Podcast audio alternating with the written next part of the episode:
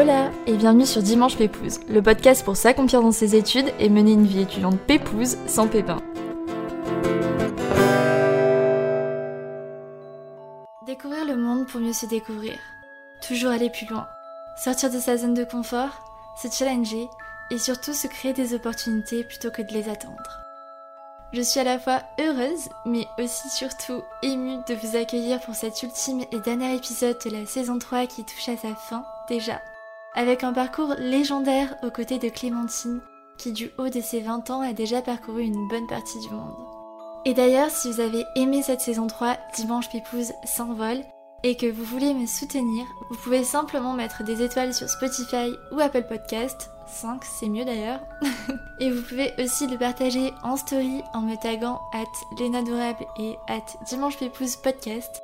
Et d'ailleurs, n'oubliez pas de me rejoindre sur Insta, sur Dimanche Pépouze, c'est là que je vous demande votre avis et vos envies sur les épisodes, mais où je recrute aussi les futurs invités pour la saison 4, donc n'hésitez pas à aller faire un tour. Merci à tous d'avoir écouté cette saison 3. J'espère de tout cœur qu'elle vous aura plu et je vous souhaite à tous une très bonne dernière écoute pour cette saison. Hola Clémentine, je suis ravie de te recevoir aujourd'hui pour ce dernier épisode de la saison 3. Et aujourd'hui, on va pas partir dans un pays, mais plutôt voyager tout autour du monde à tes côtés et c'est bien pour cette raison que j'ai choisi de t'interviewer pour terminer cette saison 3 en beauté. Donc écoute, c'est parti, je te laisse te présenter de la façon la plus pépouse, donc euh, qui tu es, ce que tu fais comme étude et ce qui te fait vibrer surtout. Ah, salut, donc je m'appelle Clémentine, j'ai 20 ans, bientôt 21. Euh, je viens de Épinal dans les Vosges en Lorraine et je suis en deuxième année de bachelor tourisme et management à l'école supérieure de tourisme à Troyes. Et actuellement, je suis en Erasmus et j'habite à Rome. Dis donc, on se demande pourquoi tu fais des études de tourisme du coup. ouais, c'est ça. et du coup, comment c'est possible à 20 ans d'avoir parcouru euh, le monde et euh, quel pays t'as pu découvrir et comment tu t'y es pris? Alors donc pour te dire à peu près dans les grandes lignes, la plupart des voyages que j'ai faits quand j'étais petite, c'est grâce à mes parents qui sont tous les deux profs et en fait, quand j'avais 8 ans, on est parti vivre à Tahiti en Polynésie française. Et on y est resté donc pendant 4 ans. Et forcément, en étant de l'autre côté de la planète, ça nous a permis de faire beaucoup d'autres voyages qu'on n'aurait pas fait si on était resté en France.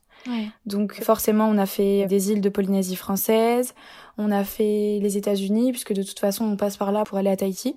Mm-hmm. Et on a fait aussi l'Australie, la Nouvelle-Zélande et euh, l'île de Pâques. Ça, c'était pendant les 4 ans à Tahiti. Waouh, incroyable. Après, sinon, j'ai fait l'Espagne parce que, bah, comme toi, j'ai des origines andalouses. Oui. De quelle ville, du coup De euh, Gérès. Ok, trop bien. Et tu parles espagnol couramment, du coup Pas vraiment. J'ai fait quelques voyages en Espagne, mais je parlais pas vraiment beaucoup avec ma famille en espagnol. J'avais un niveau scolaire, on va dire. Bah, tu m'aurais dit oui, on aurait switché l'épisode en espagnol. non, je rigole. non, je pense pas. Mauvaise idée. L'Espagne, et puis après, du coup, et après, je suis partie un an en Argentine, à 17 ans. Et après, quand j'étais en Argentine, j'ai vu un tout petit peu du Brésil, si on peut dire, parce que je suis allée aux chutes d'Iguassou. Et après, là, je suis en Italie, donc c'est la première fois que je visite ce pays-là. J'y étais jamais allée, et c'est tout ce que j'ai fait. Voilà. C'est déjà vraiment pas mal du tout. Oui, c'est vrai. et qu'est-ce qui te fait vibrer du coup toi dans le voyage? Qu'est-ce qui te plaît? Et qu'est-ce que tu dirais? Parce que toi t'as vraiment vu le fait de voyager seul et le fait de voyager avec tes parents. Et qu'est-ce que tu dirais que ce sont les avantages de voyager vraiment beaucoup dès qu'on est jeune? VS aussi les, les inconvénients qu'il y a peut-être au fait de voyager vraiment dès le début quand on est jeune? Ben, pour moi, déjà, ça apporte une ouverture d'esprit énorme quand on est jeune parce que c'est la période où on se forge.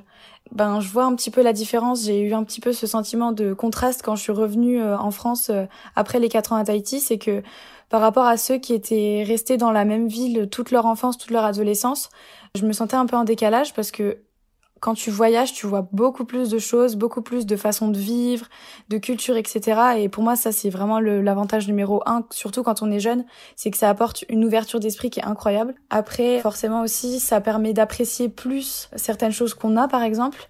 Plus je pars en voyage, plus j'apprécie d'être en France et j'apprécie d'être chez moi, en fait. Et c'est vrai que, bah, quand tu pars loin, tu vois des pays qui n'ont pas forcément, parce que voilà, quand on est dans son train-train quotidien, on aura un peu tendance à critiquer facilement euh, notre pays, etc. Alors que quand tu pars, ben t'es es encore plus heureux de rentrer et tu vois encore plus toutes les belles choses que t'as autour de chez toi. Et ça, c'est trop top, je trouve. Le voyage seul, c'est vrai que bah ça apporte une indépendance et une autonomie qu'on n'a pas quand on n'a jamais fait ça en fait.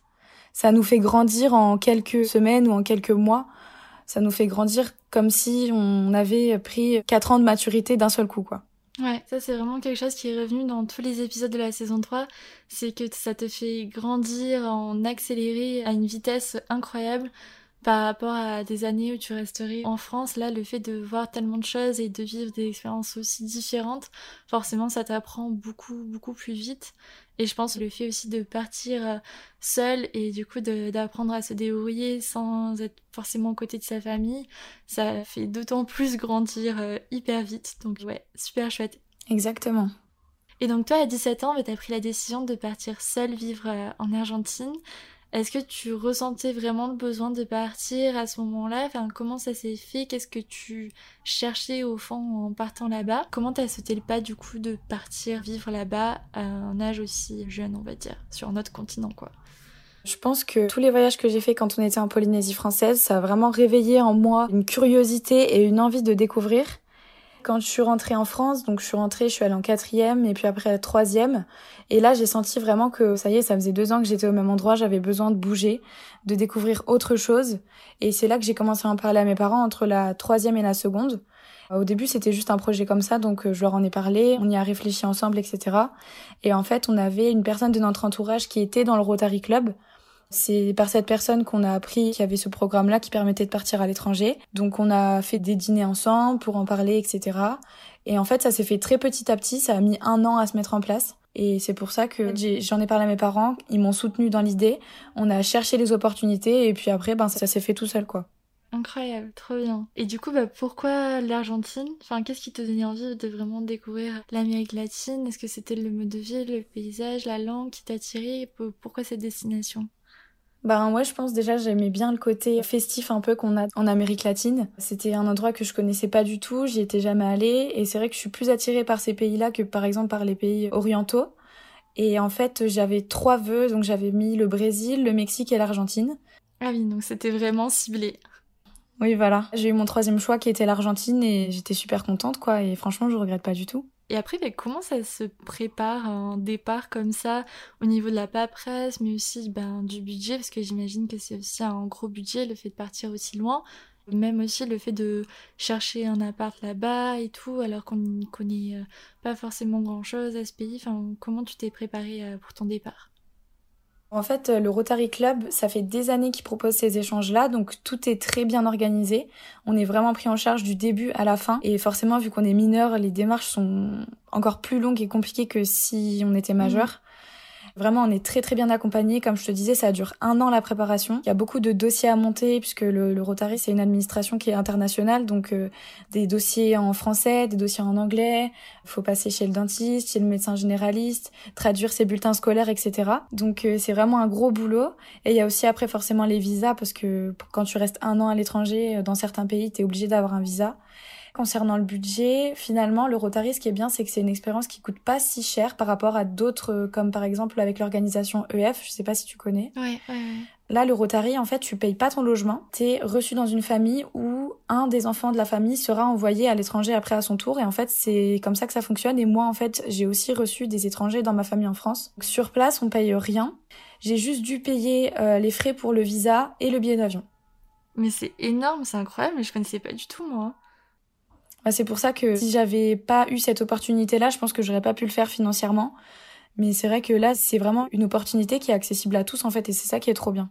Et puis même en plus toi le fait de rentrer mais de te retrouver avec euh, des étudiants comme toi mais qui viennent de l'étranger, j'imagine que même chez toi de recevoir quelqu'un ça te permet aussi de continuer à voyager, enfin un principe d'échange qui est vraiment hyper sympa quoi, qui est sans vraiment attendre financièrement de retour mais juste l'enrichissement et le fait de pouvoir aller chez l'un chez l'autre etc quoi.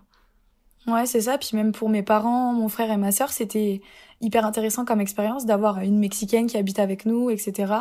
On a vraiment tissé des liens forts avec eux. Si on a encore des contacts, donc ça crée vraiment des liens pour toute la famille, quoi. Et ça, c'est trop cool. Et après, toi, une fois arrivé là-bas, comment t'as vécu tes premiers moments seul, sans ta famille, sur un autre continent, vu qu'avant t'avais été habitué à plutôt voyager avec tes parents? Et qu'est-ce qui t'a le plus marqué là-bas en Argentine? Alors j'avoue que j'ai pas le souvenir d'avoir été très stressée au début. En fait, tout le long de la préparation, j'étais, j'avais trop hâte, j'étais vraiment à fond. Et j'ai eu juste un petit moment de doute, je pense, deux mois avant de partir, quelque chose comme ça. Et au final, c'est vite passé. Quand je suis partie, quand j'ai pris l'avion toute seule, j'étais, j'avais trop trop hâte d'arriver. C'est vrai que les premiers jours ont été compliqués parce que mes deux valises ont été perdues. Mais non. Donc ça, c'était un peu la galère. T'avais deux valises et ils ont réussi à perdre les deux, genre.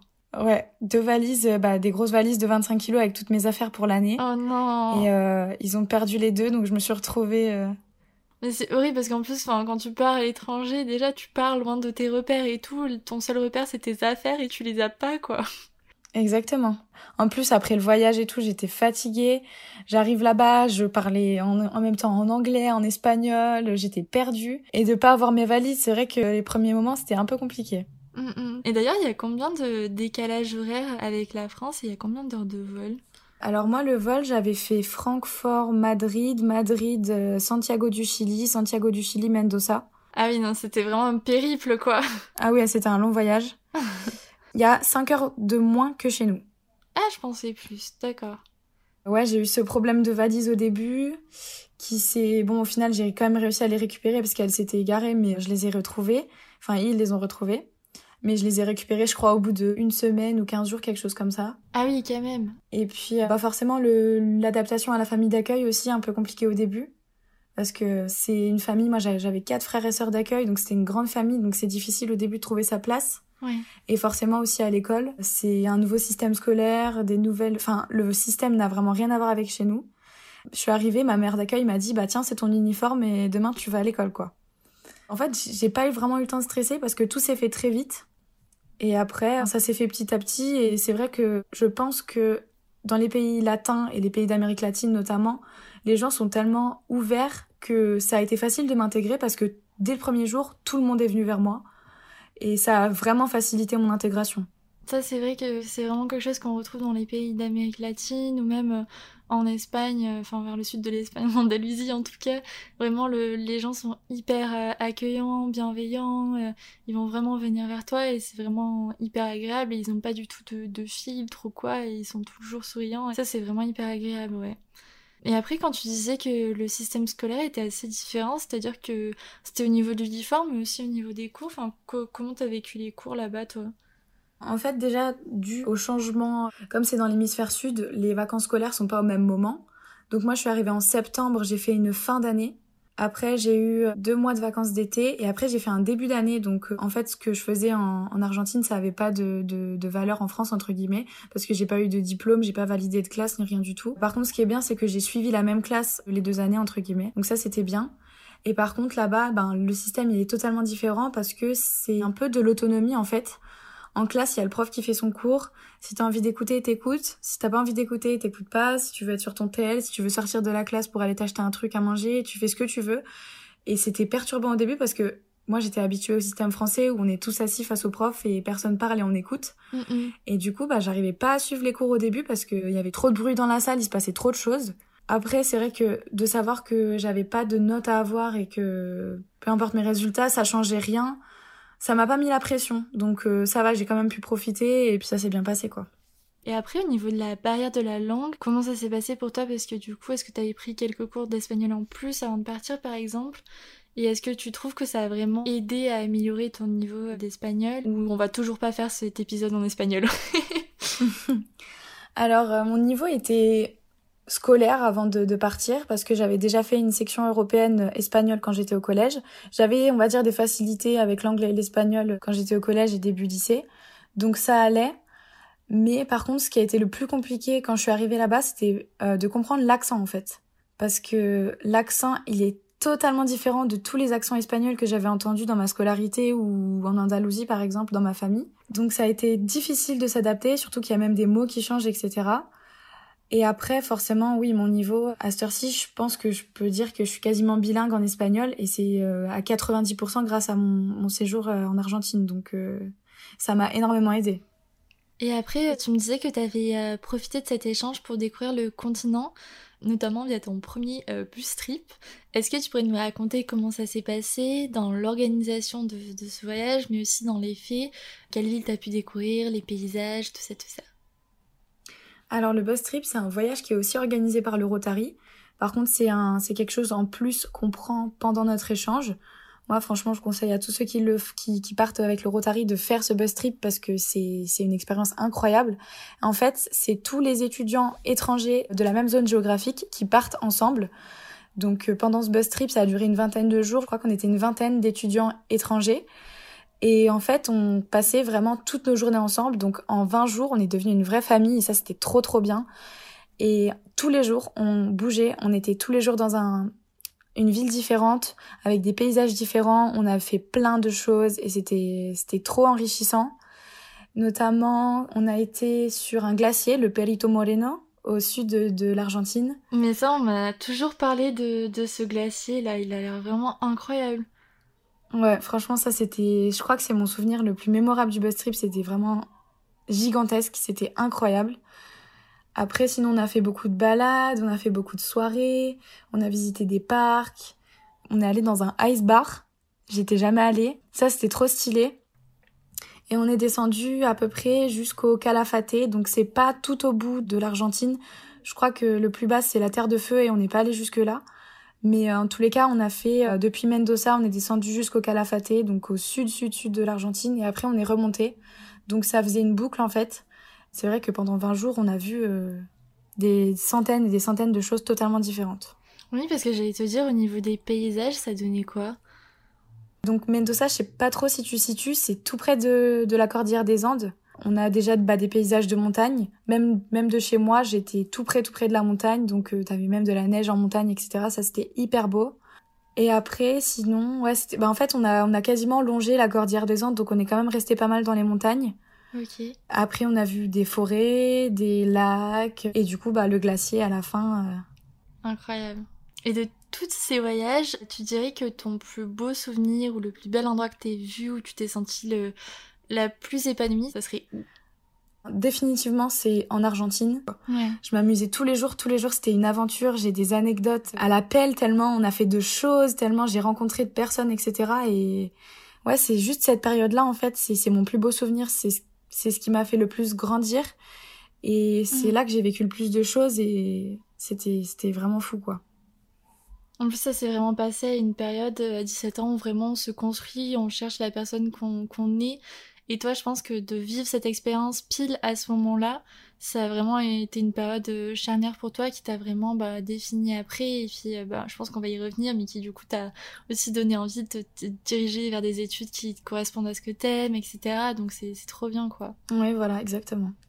Et après, pour aller vers le moins positif, c'est quoi ta plus grosse galère que t'aies vécue là-bas ou ton moment le plus difficile?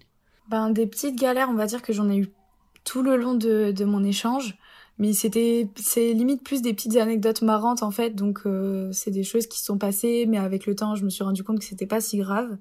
Par contre j'ai eu quand même quelques moments de down on va dire quand je pensais à ma famille par exemple à Noël. Quand tu te dis que tout le monde est ensemble et que toi t'es carrément tout seul dans une autre famille qui n'est pas la tienne dans un autre pays c'est un peu difficile. Et sinon, dans l'ensemble, ma famille d'accueil, c'est un peu le point noir, on va dire, de mon échange, parce que ça s'est pas toujours très bien passé avec eux.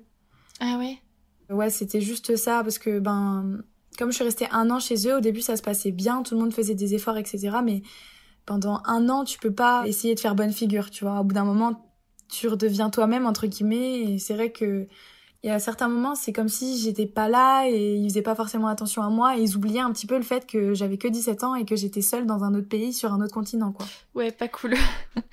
Ouais, donc j'ai eu quelques petits moments comme ça où ça allait pas trop et j'appelais ma mère et je pleurais, je lui disais maman, je veux rentrer, tout ça, mais au final, euh, au final après je sortais et je voyais mes potes et ça allait tout de suite mieux, tu vois. Ouais, je pense que le fait aussi de bien s'entourer dans ces moments-là, euh, même si on est à l'étranger, d'avoir son groupe de potes, ça aide vraiment beaucoup, quoi. Ah mais carrément. Et surtout que mes copines que je me suis fait en Argentine, à l'heure actuelle, je leur parle toujours et euh, je sais que on sera amené à se retrouver, à se revoir et ça c'est trop top. Et du coup, j'aimerais revenir sur le fait de voyager, bah, d'être habitué à voyager en famille, vs bah, voyager et partir seul. Qu'est-ce que tu dirais que ces deux façons de voyager t'ont apporté à tes yeux? Je pense que c'est un peu près ce que je te disais tout à l'heure. Quand tu voyages en famille, bon après forcément quand j'ai voyagé en famille j'étais plus jeune, donc forcément t'as pas les contraintes, tout ce qui est organisation administrative, etc. Et par contre, quand tu voyages seul, ça te responsabilise beaucoup plus. Parce que c'est toi qui gères tout, c'est toi qui gères ton passeport, c'est toi qui gères ton billet d'avion, ton téléphone, ton chargeur, si tu oublies quelque chose, c'est ta faute, tu vois.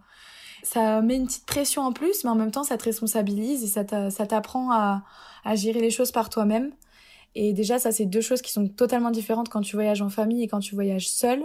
Ouais. Et après aussi, la deuxième chose, c'est que euh, ben tu te laisses guider par ce que toi, tu as envie de faire et par la, la manière dont tu te sens, en fait. Alors que quand tu en famille, bah forcément, tu vas avoir un programme qui va s'adapter à tout le monde pour que ça convienne, etc. Alors que quand tu voyages seul, même si j'étais en famille d'accueil, etc., bah, j'étais quand même beaucoup plus libre de faire ce que je voulais, quand je voulais, etc. Et ça, c'est c'est pour ça que, à l'heure actuelle, je pense que j'apprécie tout autant d'être en famille que d'être seule. Parce que je pense que le fait d'être seule, bah, ça te permet vraiment de grandir, de, de te débrouiller et d'avoir une certaine liberté. Et autant en famille, ça te permet aussi de créer des moments vraiment mémorables. Donc on va dire que les deux ont leur avantage, mais c'est vrai que si on veut vraiment se challenger, partir seul, c'est vraiment l'idéal, quoi. Ouais. Et après, il y a aussi, bah, maintenant que je suis plus âgée, les voyages avec mes amis, par exemple. Et là, c'est encore différent. Parce que tu as le côté un peu genre on fait tout, ce qu'on veut que t'as quand t'es seul, mais en même temps tu peux partager ça avec d'autres personnes et ça c'est un peu comme si t'étais en famille quoi. C'est trop bien. On dit que un seul voyage ça vous change, mais j'imagine que toi plusieurs voyages ça t'a transformé. Qu'est-ce que tu dirais que t'ont apporté personnellement tous ces voyages et comment tu définirais la Clémentine d'avant ces voyages et celle d'aujourd'hui? Bah déjà, je pense que mes voyages, enfin ce que je considère comme mes voyages, c'est vraiment euh, l'Argentine et le fait que actuellement je sois euh, seule à Rome, parce que c'est des voyages de, de longue durée où j'habite vraiment dans le pays et tout ça, donc c'est totalement différent. Par rapport à avant, déjà j'ai plus confiance en moi, parce que j'ai pris des décisions par moi-même, j'ai fait mes propres choix, donc déjà par rapport à ça, je me sens mieux en général dans ma vie. Je pense aussi que forcément quand t'es seule, t'apprends à plus te connaître, à te découvrir, tu vois. Et ça, ça marche même dans la vie de tous les jours. Si t'es habitué à faire que des activités avec du monde et tout ça, ben après quand tu te retrouves seule, tu souffres un peu de la solitude alors que quand t'es habitué à faire des activités seule, bah tu finis par apprécier ça et par découvrir ce que t'aimes faire et tout. Donc pour moi, c'est ça aussi que ça m'a apporté par rapport à avant, c'est que à l'heure actuelle, ça me dérange pas d'être seule. J'aime bien faire des choses avec mes amis, avec mon copain, etc. Mais J'aime bien être seule aussi et je me connais vraiment. Je sais ce que j'aime, ce que j'aime pas. Même dans mes relations avec les autres, ça m'a beaucoup aidé parce que euh, il y avait des choses que auparavant je tolérais ou que j'acceptais alors que ça me faisait du mal, par exemple. Alors que maintenant, plus du tout. Je vais savoir euh, m'affirmer et dire s'il y a quelque chose qui me plaît pas ou que je me sens pas bien dans une situation, par exemple. Ça te permet vraiment de te construire toi-même en fait et je pense que ça c'est vraiment un très très gros atout quoi. Ouais, franchement, je pense que c'est c'est surtout ça que ça m'a apporté parce que c'est des choses qui vont que je vais emporter avec moi tout le long de ma vie et je pense que déjà avoir vécu ça à 20 ans, ben c'est une force pour l'avenir, tu vois. Tu dirais que du coup tes voyages t'ont vraiment rendu plus forte en fait. Exactement. Écoute, c'est très très beau. et, euh, et d'ailleurs maintenant, c'est quoi la suite pour toi? Alors la suite, donc là je suis à Rome jusqu'à mi-juin. Après, je reprends les cours à, Troyes à l'école de tourisme en septembre. Parce que là, tu fais quoi à Rome? T'es en stage? Je suis en Erasmus, donc j'ai cours en fait euh, dans une université ici. J'ai des cours de tourisme en italien. D'accord, trop bien. Et après, donc faut que je valide mes, mes crédits en, en Italie. Donc ça, ça va être un petit peu la partie compliquée, on va dire. Ah oui Ouais. Ah bah les cours en italien, c'est... Ah oui, parce que du coup, tous tes cours sont en italien, c'est pas en anglais ou en... J'ai un cours en anglais, sinon tous les autres sont en italien. Et tu parlais italien avant ou euh... Euh, non, j'ai juste fait un an d'italien l'année dernière, mais justement, je voulais ce, encore une fois ce côté challenge. Et Clémentine est devenue une femme forte, elle parle toutes les langues maintenant. Exactement. En fait, plus, plus je fais de choses et plus j'ai envie d'en faire plus et d'aller plus loin. Et là, je me suis dit, mais vas-y, pars dans un pays que tu connais pas, une langue que tu connais pas du tout. Parce que je serais partie dans un pays anglophone ou hispanophone, ça aurait été un petit peu, entre guillemets, la facilité. Et là, je me suis dit, vas-y, bah, tu tentes une quatrième langue et de toute façon, j'ai pas le choix, quoi. Faut que, faut que je réussisse mon année, donc ça me pousse à bosser. Ben, à cette heure-ci, j'ai pas, je parle pas couramment italien, mais j'ai, j'ai quelques bases et puis pour les cours, ça, ça me suffit. Donc, j'espère que ça passera pour les examens, quoi. On est sûr que ça va passer. On te soutient. j'espère. Merci. Et après, du coup, en septembre, je retourne à Troyes et je commence une spécialité œnotourisme. J'ai trop trop hâte. Je vais avoir du coup des cours, ben, des cours euh, classiques de ma formation de tourisme et management et en même temps, je vais avoir des cours sur l'œnologie. Donc ça, ça va être trop trop cool. Et après, sur le deuxième semestre, je pars en stage. Je sais pas encore où ni dans quel type d'entreprise, mais je repartirai en stage pendant six mois et après j'aurai mon diplôme et j'espère trouver un travail. Cette conclusion est incroyable. Mais justement, tu penses que tu vas rester en stage en France ou que justement le fait d'avoir autant voyagé, comme tu disais, ça t'a fait d'autant plus apprécier aussi le fait de vivre en France.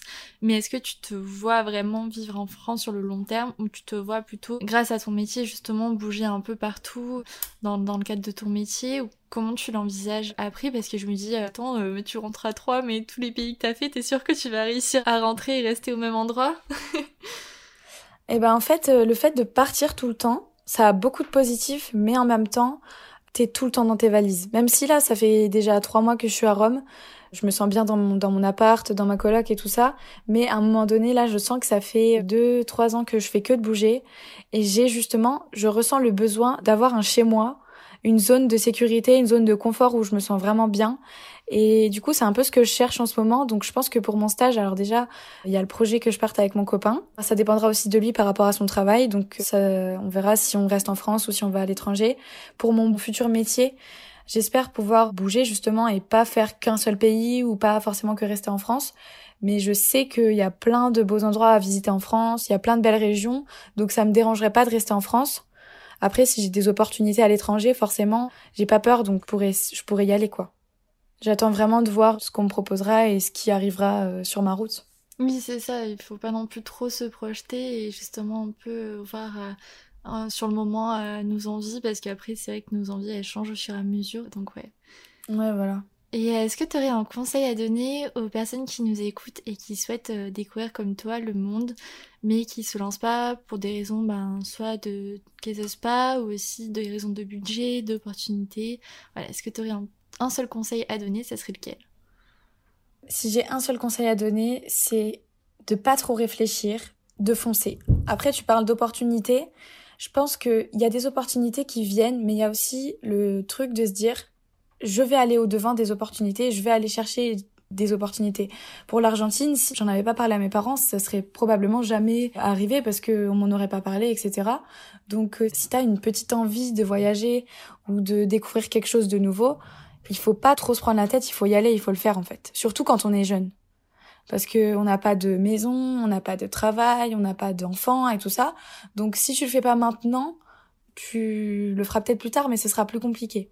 Et après, pour le financier, je pense qu'aujourd'hui, il y a quand même pas mal d'opportunités pour voyager à courte ou sur une longue durée, pour voyager pas cher. Donc je pense qu'il y a plein de, il y a plein de choses à regarder, il y a plein d'opportunités à saisir et et si t'as vraiment envie, si tu sens que t'as cette, cette motivation pour le faire, il faut le faire. Surtout, faut penser à l'après aussi. De se dire, ok, ça va peut-être être difficile à certains moments. Peut-être que là, j'ai peur, mais comment je vais être à la fin de cette expérience? Je vais être mille fois mieux, je vais avoir plus confiance en moi, je vais me sentir mieux, je vais avoir des choix qui seront plus affirmés et tout ça. Et c'est ça qu'il faut qu'il faut se mettre en tête. C'est ça, et pas se mettre des barrières et justement euh, se donner le champ des possibles, quoi. Ouais. Parce que même si tu vis quelque chose et que ça se passe mal au début, par exemple, ou que tu as des difficultés, ben limite c'est encore mieux parce que du coup ça va t'apporter encore plus de choses et tu vas en ressortir encore plus grandi. Toujours le positif. Exactement. Et ben on arrive déjà à la dernière question de cet épisode, du dernier épisode de la saison 3. Ça me fait trop bizarre de dire ça. Trop triste. Grave. Est-ce que tu aurais une petite recommandation de Pépouze donc pour la fin de cet épisode et de cette saison 3 T'as une large tâche là. ah ouais. Ah c'est chaud. Je pense que j'appliquerai un peu le conseil de, de ce que toi tu t'essayes de, de transmettre à, à travers tes vidéos et tout ça. C'est de se mettre dans un, un bon mood, de se mettre toujours dans le truc de se dire ok il y a, du positif partout. Même dans les moments difficiles c'est juste une passade en fait c'est des vagues et qu'il y a toujours des belles choses qui arrivent pour n'importe qui. C'est ça de continuer à croire qu'il y a des belles choses qui vont nous arriver même s'il y a des moments difficiles de toujours y croire et de s'accrocher et de croire aussi en, en soi quoi Ouais, et c'est un peu bateau de le dire, mais c'est quand même vrai. On n'a qu'une vie, ça passe hyper vite. C'est pour ça que dès que t'as envie de faire un truc, mais fais-le quoi. Te pose pas 36 000 questions, fais-le. Et je pense qu'il y a le fait aussi, on part un peu loin, mais de la loi de l'attraction, si tu penses positif et tu penses qu'il y a des choses qui vont t'arriver et qui correspondent à tes envies et qui correspondent à ce que tu, ce que tu veux et qui vont te permettre d'être épanoui, je pense qu'il faut y croire parce que justement ça t'attire vers ces choses et ça te donne surtout la force et la confiance de d'oser faire les choses et ça mène un petit peu vers un teaser de la saison 4 mais euh, mais voilà mais ouais je pense que c'est vraiment cette idée là et tu l'as tu l'as bien résumé ouais voilà super Le dernier épisode de la saison 3 touche à sa fin. Je vous remercie d'avoir écouté cet épisode ainsi que les autres épisodes de la saison 3 et j'espère de tout cœur que cette saison vous a plu. Dites-moi si ça vous plairait que j'enregistre un épisode solo pour terminer cette saison 3. Et si c'est le cas, je vous retrouve donc dimanche prochain pour un nouvel épisode et pour l'annonce de la saison 4 que j'ai déjà commencé à préparer et qui devrait vraiment vous plaire. Prenez soin de vous et à très vite.